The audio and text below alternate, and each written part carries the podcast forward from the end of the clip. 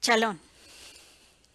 Me complace hablar acerca de algunas mujeres que pudieron identificar o rodear al Mesías, dado que en esa época ellas no tenían lo que disfrutamos ahora, como el privilegio de tener a la mano un texto de las Escrituras, es decir, que por su conocimiento o revelación entendieron quién fue enviado con una misión única que fue el entregarse al mundo y padecer hasta la muerte por cada ser humano, a fin de acceder al Padre Celestial. Sean ustedes bendecidos con la revelación del Mashiach Yeshua. Para ello, iniciaremos con Elisheba o Elizabeth, en el encuentro que tuvo con la madre de Yeshua. Esto se encuentra en Ilei, Lucas 1, 41 al 45. Aconteció que cuando Elisheba oyó a Miriam diciéndole Shalom, paz, la criatura saltó de gozo en su vientre y Elisheba fue lleno de la presencia divina. Y profetizando a gran voz dijo Bendita tú entre las demás mujeres, y bendito el fruto que saldrá de tu vientre. ¿Y cómo me es concedido el honor que la madre de mi Señor venga a mí? Porque he aquí, cuando tu shalom llegó a mis oídos, la criatura saltó de alegría en mi vientre. Bendecida la que creyó obedientemente que serán cumplidas todas las cosas que le han sido dichas por parte del Eterno. Miriam. En, el, en Johanán, Juan 2 al 5. La madre del Mesías, en las bodas de Caná, dijo a los que servían, asegúrense de hacer lo que él os diga, refiriéndose a Yeshua. Otras mujeres las podemos ver en Ilei, Lucas 8, 1 al 3. Sucedió que después que Yeshua recorría la ciudad, y ciudad por ciudad y aldea por aldea, proclamando y anunciando la buena noticia de la llegada del tiempo para el cumplimiento de las promesas del reino del Eterno, y con él los doce. Algunas mujeres que habían sido sanadas de Sheidín, de demonios y de enfermedades, entre ellas Miriam, conocida como de Magdala o Magdalena, de la cual había echado siete Sheidín, y Johanna, Juana, esposa de Cusa, el ministro de finanzas de Herodes, y Shoshana, Susana, y otras mujeres que le servían con sus bienes. La mujer extranjera, la que vemos en Matillahu, Mateo 15, 22 al 28. Y he aquí que una mujer descendiente de los cananeos y que había salido de aquellos lugares, gritaba tras él diciendo Adón, Señor, hijo de David, ten compasión de mí, mi hija está horriblemente bajo el dominio de los Sheidín, demonios. Mas él no le respondió palabra. Y acercándose, sus talmidín le insistían despídela, pues da voces tras nosotros. Yeshua, respondiendo, dijo La misión que me fue encomendada está limitada estrictamente a las ovejas perdidas de la casa de Israel. Pero ella, acercándose, se echó a sus pies diciendo Adón, por favor ayúdame. Y él respondiendo dijo No está permitido tomar el pan de los hijos y echarlo a los perrillos. Mas ella replicó es cierto, Adón. Pero aún los perrillos comen de las migajas que caen de la mesa de sus amos.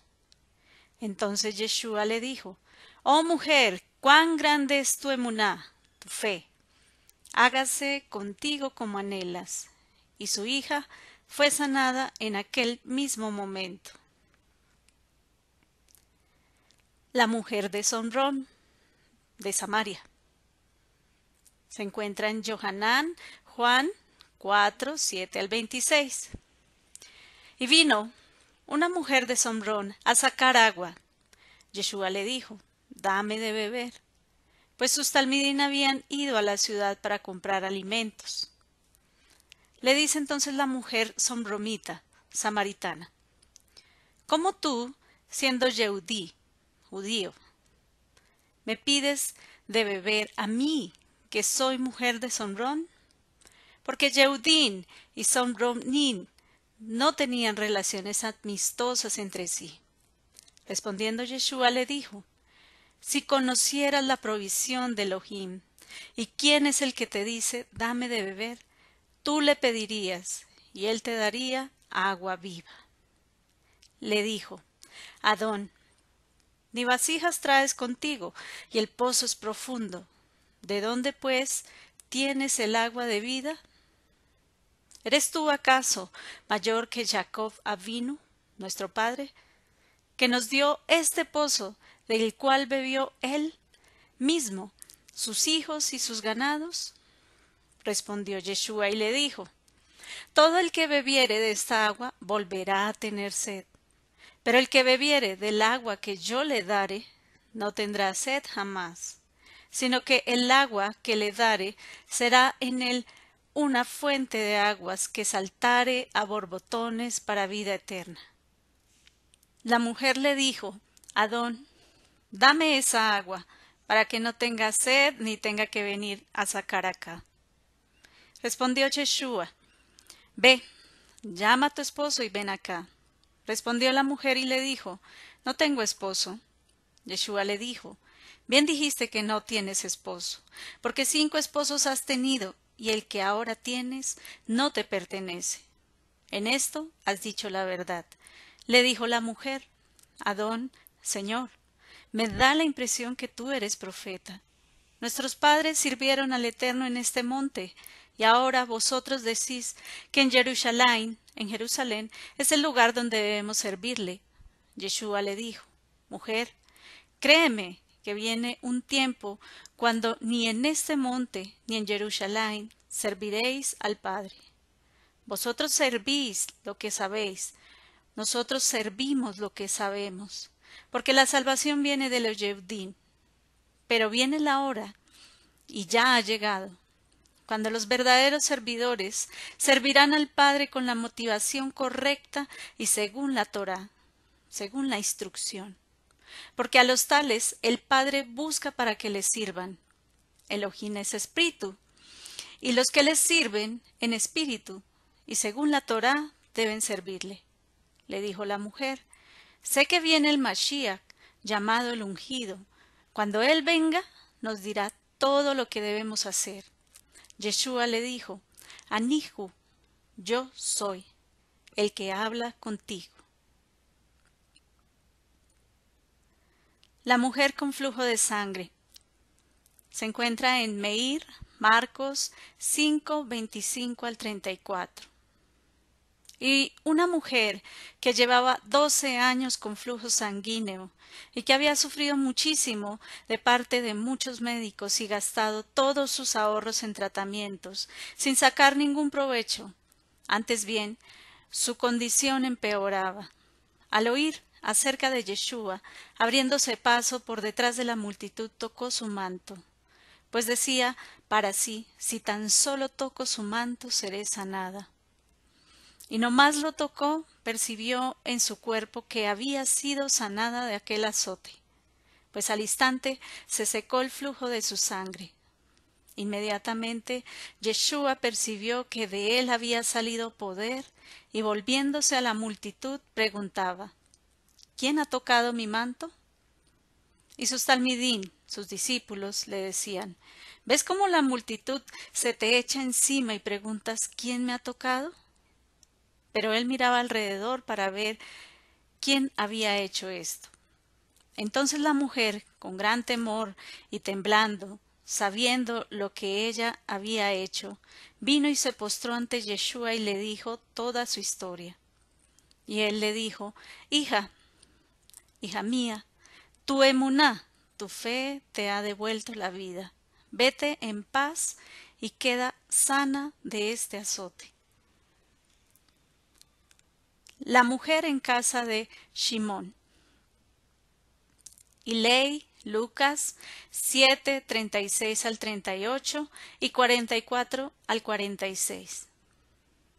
Entrando Yeshua en la casa del Perush, fariseo, se reclinó a la mesa. Y he aquí una mujer que era de mal vivir en la ciudad, al enterarse que él estaba reclinado a la mesa en la casa del Perush, llevando un frasco de alabastro lleno de aceite perfumado, y situándose detrás, a sus pies, llorando, comenzó a humedecer sus pies con las lágrimas, y los enjugaba con sus cabellos, y besaba una y otra vez sus pies, y los ungía con perfume. Y Yeshua, vuelto hacia la mujer, dijo a Simón ¿Ves esta mujer? Entré a tu casa, mas no me diste agua para mis pies. Pero ésta mojó mis pies con sus lágrimas y los enjugó con sus cabellos. No me diste beso. Mas esta mujer, desde que entré, no dejaba de besar vehementemente mis pies. No ungiste mi cabeza con aceite, mas ésta ungió mis pies con aceite perfumado. Por lo cual te digo que sus muchos pecados han sido perdonados, porque amó mucho. Miriam y Marta. Y ley Lucas 8:38 al 42. Y Yeshua entró en cierta aldea y una mujer de nombre Marta le dio hospedaje. Esta tenía una armada, hermana llamada Miriam, la cual vino y se sentó a los pies del rabí, del maestro, y oía sus palabras. Pero Marta, estando ocupadísima con tantas cosas por hacer en la casa para atender sus visitantes, vino diciendo Señor, ¿no te da cuidado que mi hermana me ha dejado sola con toda la responsabilidad de atender a la mesa? Dile que me ayude. Y él, Rabí, el maestro, respondiendo, dijo Marta, Marta, afanada y turbada estás por muchas cosas, pero una cosa es más importante, y Miriam ha escogido la mejor parte y no le será quitada. Las mujeres que cuestionan a Kefa, a Pedro, en Matillahu, Mateo 26, 69 al 75. Mientras tanto, Kefa estaba sentado fuera en el patio, y se le acercó una sirvienta diciendo, Tú también andabas con Yeshua el Galileo. Pero él negó delante de todos diciendo, No sé lo que dices. Y saliendo a la puerta, lo vio otra. Y dice a los que estaban allí, este andaba con Yeshua Nazir, Nazareno. Y otra vez negó bajo juramento, no conozco a ese hombre. Un poco más tarde, acercándose los que estaban en pie, dijeron a Kefa, verdaderamente tú eres uno de ellos, porque cuando hablas tienes el mismo acento. Entonces dijo, juro que no lo conozco a tal hombre y cimiento que me alcancen todas las maldiciones. Y no había terminado de hablar cuando cantó el gallo. Y Kefa se acordó de las palabras de Yeshua que le había dicho Antes que cante el gallo me negarás tres veces. Y saliendo fuera lloró con amargura de alma. Las mujeres en el camino a la muerte en el madero y ley. Lucas 23, 27 al 31. Y lo seguían muchos judíos del pueblo y de mujeres judías que lamentaban y lloraban.